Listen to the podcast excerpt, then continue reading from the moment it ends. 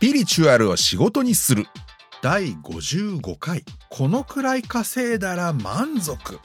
の目安を決めておく。前回何をみんなと捉えるか。そして何を普通と捉えるか。そこを見直す。これから生きていく上で本当に自分が納得できるのか。それでうまいこと世渡りできるのかを考え直してみるのはいかがでしょうか。的な内容をお伝えしましたね。そしてスピリチュアルを仕事にするこの番組の第37回で本業第38回で副業についての目標それをいくらぐらいに考えておけばいいのかというのをどちらかというと最低ラインでお話ししてきました。なので今回は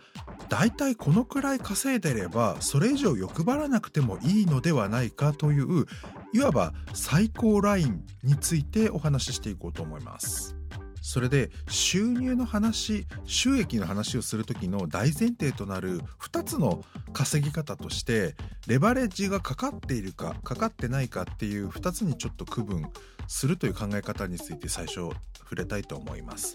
レバレッジっていうのは、まあ、レバレッジって言ったらアクセントはいろいろありますが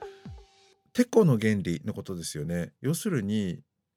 1対1でお客様を迎えて相手をする施術をする。でそれで1時間いくらみたいなかもしくは1回いくらみたいな形でお金をいただく。この場合ってレバレッジがかからないですよね。別の方の予約が入った場合別の日時にしていただく必要がありますし自分が体を空けて待っておかなければならない。だからどんなに頑張ってもある1時間で稼げるお金というかもしくは相手できるお客様の数って1人なんですよ。で1回いくら1時間いくらそれ以上はどうやったって儲かることができないわけです。それに対してレバレッジがかかっているものっていうのは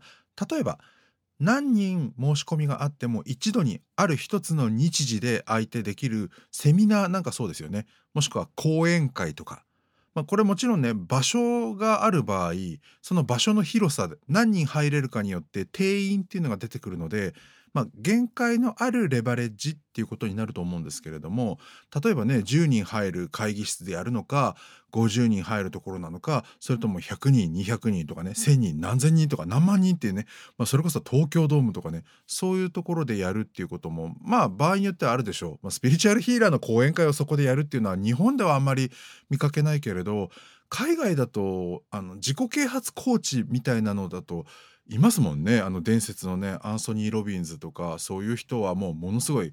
ロックコンサートみたいなね大物アーティストのロックコンサートみたいな会場で満席にしますよ。なので、まあ、その会場のキャパシティ収容人数に応じたレバレッジはかかるわけですよね。例えば1時間の講演会とかセミナーやる、えー、チケット1枚1,000円だとして1人しか来なかったら1,000円しか儲からないけど10人来たら1万円ですよねっていう。で収容人数が10人の部屋だったらマックス1万円で終わってしまうけどそれを50人の部屋でやるんだったら50人入るから50人来たら5万円ですよみたいな、まあ、そういう掛け算が効き始めるわけです。このね掛け算が効くのレバレッジが効くっていうふうに捉えるとあのすごく雑というかねこじつけみたいですけどまあ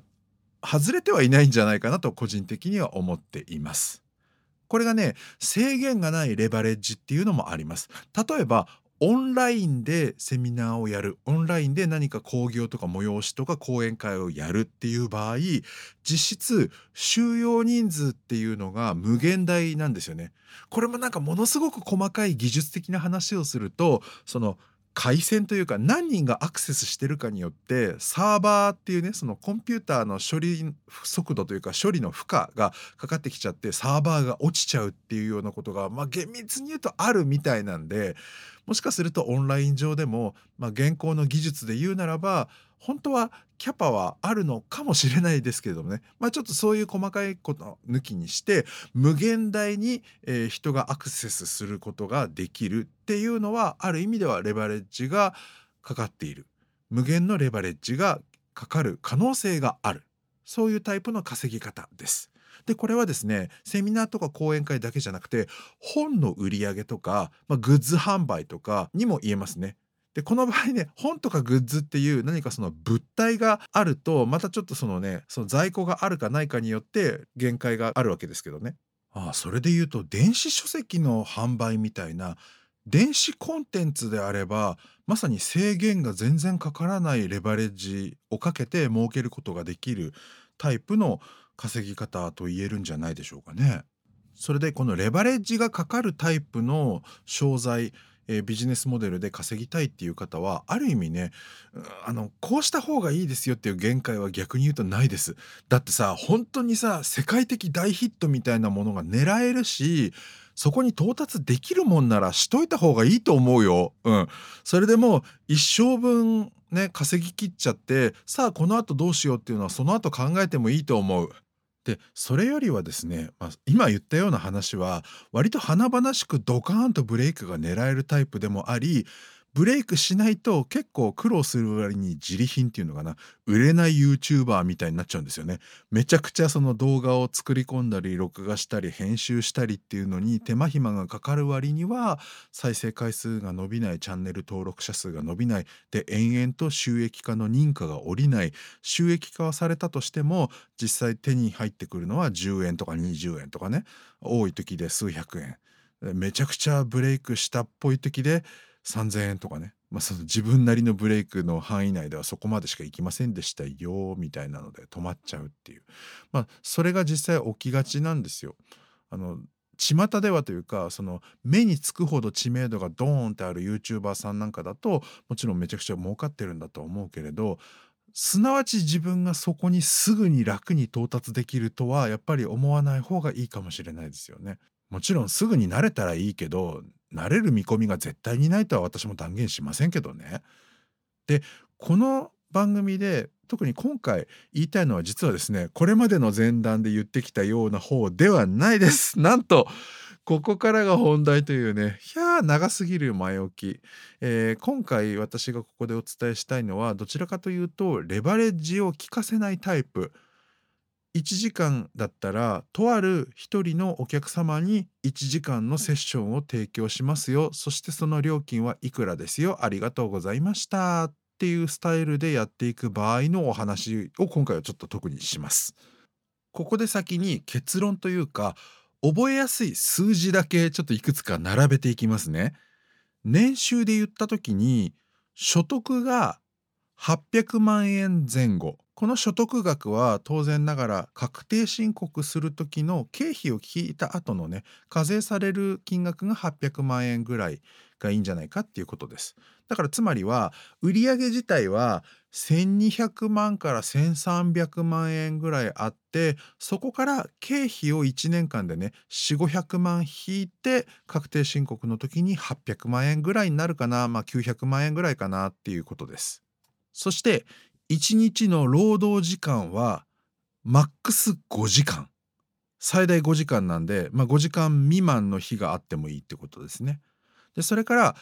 1週間に何日働くかって言った時にできれば週休3日以上の休みがあるってことですね。ではなぜこの数字なのかっていうことをね私なりになんでここの数字を上げたかっていうことを説明していこうと思うんですけどまずね年収についてこれは主に税金の面とそれから日本で暮らすならばっていう前提なんですけれどもその日本の物価を考えた場合です。人によってはねそれだと高級マンションに住めないよとか他の人はもっといい暮らしをしてるとか、まあ、なんかブーブーブーブーなんか口先だけで言う人って意外とねお金の話になると なんかこう大きなこと言う人いるんだけどねでそれでいて自分自身はなんかあんまり稼いでなかったりとかすごい安い暮らしをしてたりするのがなんか不思議だなと思うんだけどちょっと現実を見ようよと。で税金の話で言うと日本っていうのは所得税については超累進課税方式っていうのを取っていて収入が増えれば増えるほど税率が上がっていくっていう仕組みになってるんですよね。で年収で所得が1000万円超えるかどうかっていうところが実はその個人の場合ね特に消費税が絡むかどうかっていうところの境目になってきたりしますそしてその税率が変わるその数字がそこら辺にまず1段階あったりもしますっていうこともあって個人事業主としてそして消費税非課税の業者でいたいっていう場合は正直言ってねそのいろんな手続きとか実際お金払うか払わないかっていうこともねもろもろひっくるめてやっぱりね1,000万円超えない方が楽といえば楽だし日本の物価を考慮した時に所得が800万900万円ある個人事業主がねそれで生活やりくりできないっていうのはちょっとそのやりくりの仕方が下手すぎる。もしくは生活水準をふさわしくないほど高く上げてる可能性があると思った方がいいです。これ以上知りたい人は適切な年収とか暮らしやすい年収とかベストな年収っていう言葉であのネットを検索していただくと結構ここら辺についてはそれぞれいろんな方がね詳しく分析してて割とそこら辺に落ち着く方が結局いいんじゃないかっていうようなのが見えてきやすいのかもなって思うのでえー、そんだけなの？っって思う人はちょっとそこら辺も含めて考えてみた方がいいかもしれません。その上で私はこれじゃダメもっと稼ぐっていうのならどうぞどうぞ、まあ、頑張ってくださいねという感じですね。ちなみに所得になる前その経費を引く前の売上の段階でいうところの年収っていうのをね考えた時にはお金を稼げば稼ぐほどより幸せだと思うっていうのはだいたい年収1500万円台止まりっていうその統計結果とかがあってそれをちょっと知っておくといいかもしれない。お金をね稼げば稼ぐほどその分だけ自分は幸せだって思って生きやすいんですよ。人間って。あのまだそこまで稼いでないあの稼いだ経験がないうちは夢を見ていられるのね。だけど実際に稼いでる人たちにアンケートを取ったりとかいろいろこう調査していくとやっぱりねそのお金が稼げたのでいろいろ生活にゆとりができて、まあ、もしくはカツカツした我慢をしなくて済んでその分だけなんかこう豊かで幸せだなって思う気持ちが膨れ上がっていくのはだいたい年収1,500万円ぐらいまでなんですよ。それを上回っちゃうと今度はあの場合によっては自分が幸せだって感じる度合いが下がってくる場合があるんですよね。だからねなかなかここら辺難しいところなんじゃないかなと思っております。なので先ほど述べたように売上の時点ではだいたい1200万円から1300万円多くても1400万円ぐらいに言っておくっていうのは、まあ、その意味ではね、まあ、税金引く前の年収で言うんだったら私はそんだけあるしっていう意味では達成感もあるだろうし実際こう充実感っていうのかな、まあ、少なくとも惨めではない感じっていうのが確かに高まっていく感じがね私の経験上もあの正直言うとあったのでそこら辺でいいのかなって。でしかも年収1500万円に到達しないところがねあの夢があっていいじゃないですか。さらに伸びしろがあるかのような夢をわざと残しておくっていうね。でそしてそこから、えー、年間の経費を4500万円ぐらい引いて所得を800万円とか900万円にするっていうのも結構私なりにあの考えててあの皆さんに今日お伝えしてるんですよね。あのね年間で4500万円の経費を使えるってことは雑に割った時1ヶ月に4 5 0万まあ35万とか40万ぐらいは経費に使えるんですよ。っていうことはサロンを持っている人はあのオフィスとか事務所とかねそういうサロンとされるような不動産を借りてる場合であっても40万あったらさ結構なとこにとりあえずなんかオフィスというかお店というか構えられるでしょ ?230 万あったらさすげえ綺麗なとこ結構入れるからね探せば。まあ場所とかにもよりますけど。で地域によってはそんなに額いらなくてもすっごいおしゃれで広いサロン借りられたりもするのでねあの数万円で。それを引いてもなお10万20万円のお金がまだ経費として使えるね予算として残るっていうのはかなりゆとりがあると思います。まあお金のことはこの辺にして 次ちょっとあの労働時間とかのね時間方面労力方面体力というかね、まあ、そこら辺にちょっとフォーカスしていこうと思います。なんで1日の労働時間がマックス5時間なのかっていうとあのさ8時間とか7時間をねその労働基準法とかで思い浮かべる人多いかもしれないしほとんどの会社が実際そうしてるんだろうけどあれいわばね限界ですからね。1日8時間もね働くのって集中してちゃんとやろうと思ったらかなり難しいと思いませんか？どうでしょうか？あのもしくはダラダラダラってなんかおしゃべりしながらたまにパソコンパチパチみたいなのでねクビにならないで済むようなオフィス生活みたいなねホワイトカラーの生活に慣れちゃってます。そういうことじゃないんですかっていう人はもしかしたら8時間でもいられるのかもしれないというかまあ退屈で暇なのかもしれませんけどちょっとさそのスピリチュアルな業者がセッションなり何なりでやるのっていわばお医者さんにおける外科手術とかそういうぐらいの最初から最後まで本当に気を抜けない真剣勝負なんですよ。だから1日1回ね1時間のセッションやっただけで、まあ、場合によってはとか内容にもよるんだけど結構その後何時間もぐったりしちゃうとかねありますでしょ？実際にセッションを経験したことがある方はねイメージつきやすいかもしれないけど5時間ってさ例えばね1時間半のセッションを3人やったってことですよね。それで4時間半とかになるわけですよね。まあほぼほぼ5時間じゃないですか。どうですか？1時間半のセッション3人って1日でやるの。結構でしょ？かなりだよね。そして1日の仕事というか労働をマックス5時間って言ったのは別の理由もあってグリッドっていう本読んだことある人いますかね？あの探せばすぐ出てくるベストセラー本なんですけれどもグリッドって言ってあの人間がねどのぐらいその能力が上がるのにちょうどいい何て言うのかな勉強時間というかまあ、スポーツでいうと練習時間なのかっていうのをね研究した学者さんの本なんですけどやっぱりね世界的なアスリートだったりとかものすごく頭がいいとされるような人たちであったとしても一日にねその能力の向上とかね進歩とかが見込める集中できる時間ってやっぱりマックス5時間ぐらいらしいんですよ。なんかね世界的なすごいアスリートとか学者さんがミュージシャンとかねそういう人が1日5時間しか持たないというかそれ以上やっても結局集中力が下がってきたり脳が疲れたりしてあのより何かその新しい研究で発想を生み出してその論文を進めるとか今よりもうまくなんか踊ったりとか楽器を演奏したりとかね走り込んだり何かその技を使うっていうね運動的な訓練はあんまり成果が上がらないっていうことがねもう分かってきちゃってるんですよ。じゃあさみたいな そんな世界トップのねアスリートとか学者でもない自分は5時間ですら持たないんじゃないかみたいな。そこら辺をやっぱりねやってみました。で本を鵜呑みにしたんじゃなくて実証実験というかじゃあ自分は本当にめちゃくちゃ勉強してみためちゃくちゃスピリチュアルな例えば瞑想であるとかそういうあの技を使ってみた運動してみたっていうのでいろんなバリエーションでやってみたけどあのねまずね5時間もまず一流じゃない人はね行かない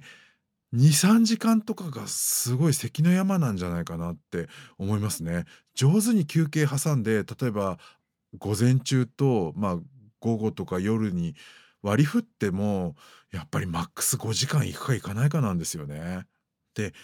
労働に充てる時間がマックス5時間っていうのは今言ったみたいなグリッドの考えで言った時にもマックス5時間だよねっていうのもねあるんですけど実を言うとね労働の5時間は自分の能力を高めるための5時間では実はないっていう考え方もあります。あの含めています。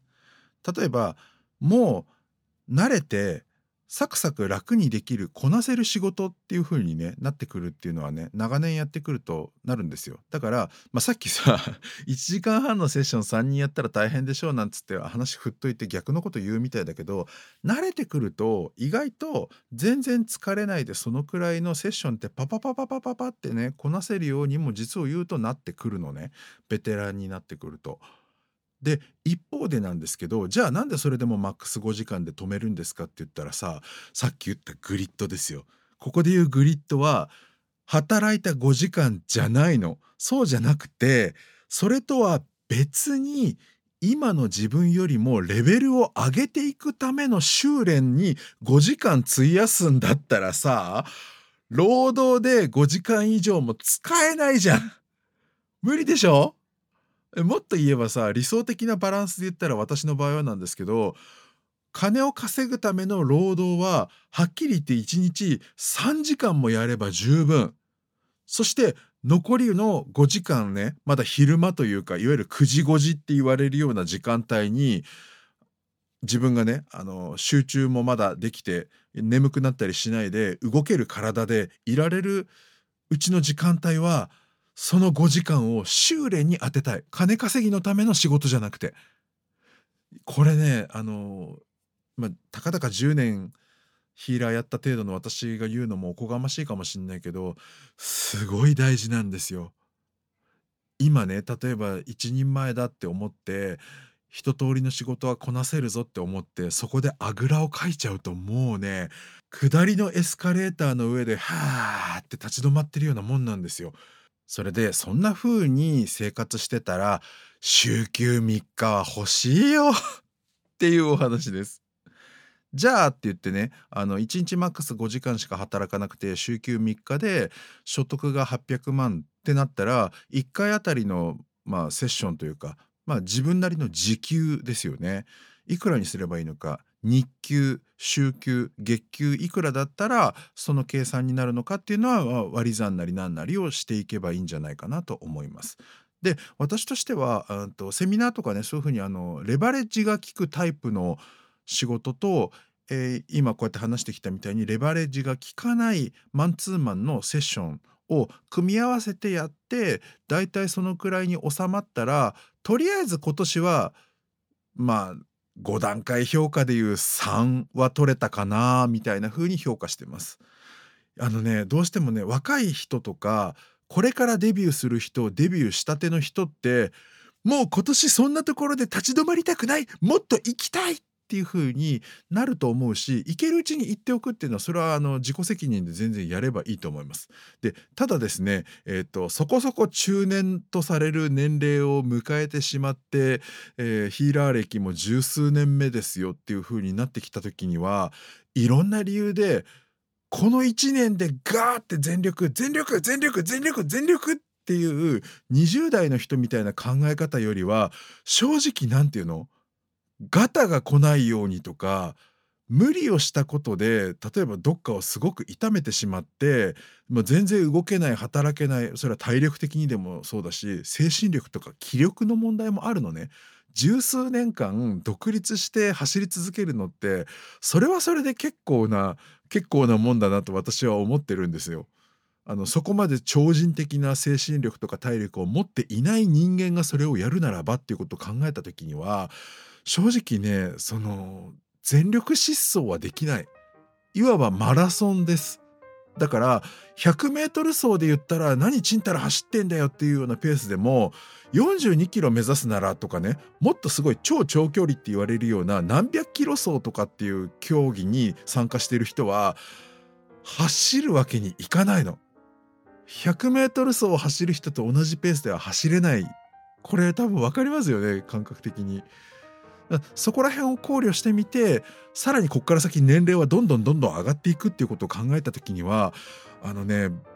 大人でずるいかもしんないけど無難に5段階評価の3を取り続けて仕事が回り続ける続き続ける自分が心も体も折れないでとりあえず元気で続けられるってすげえ大事だなっていうふうに思ってきちゃった。だから途中で生活水準を上げすぎないとかね年収800万円のお金があれば暮らしていけるようにしましょうっていうのもやっぱそういうようなところでねもうどうしてももう世界一のセレブみたいなゴージャスな暮らしがしたいっていう人は止めませんけど長く生きていく上で贅沢しないといられないっていうのはやっぱりね自分を逆に追い込んでっちゃうと思います。そんな感じでねまあいつ終わる命かわからないけどいつまでも永遠に続いたとしても息切れしないで続けられるそんなある程度のところで満足できるというのも才能もしくは技術なんじゃないでしょうかねそれでは今日はこの辺でうさみみでした。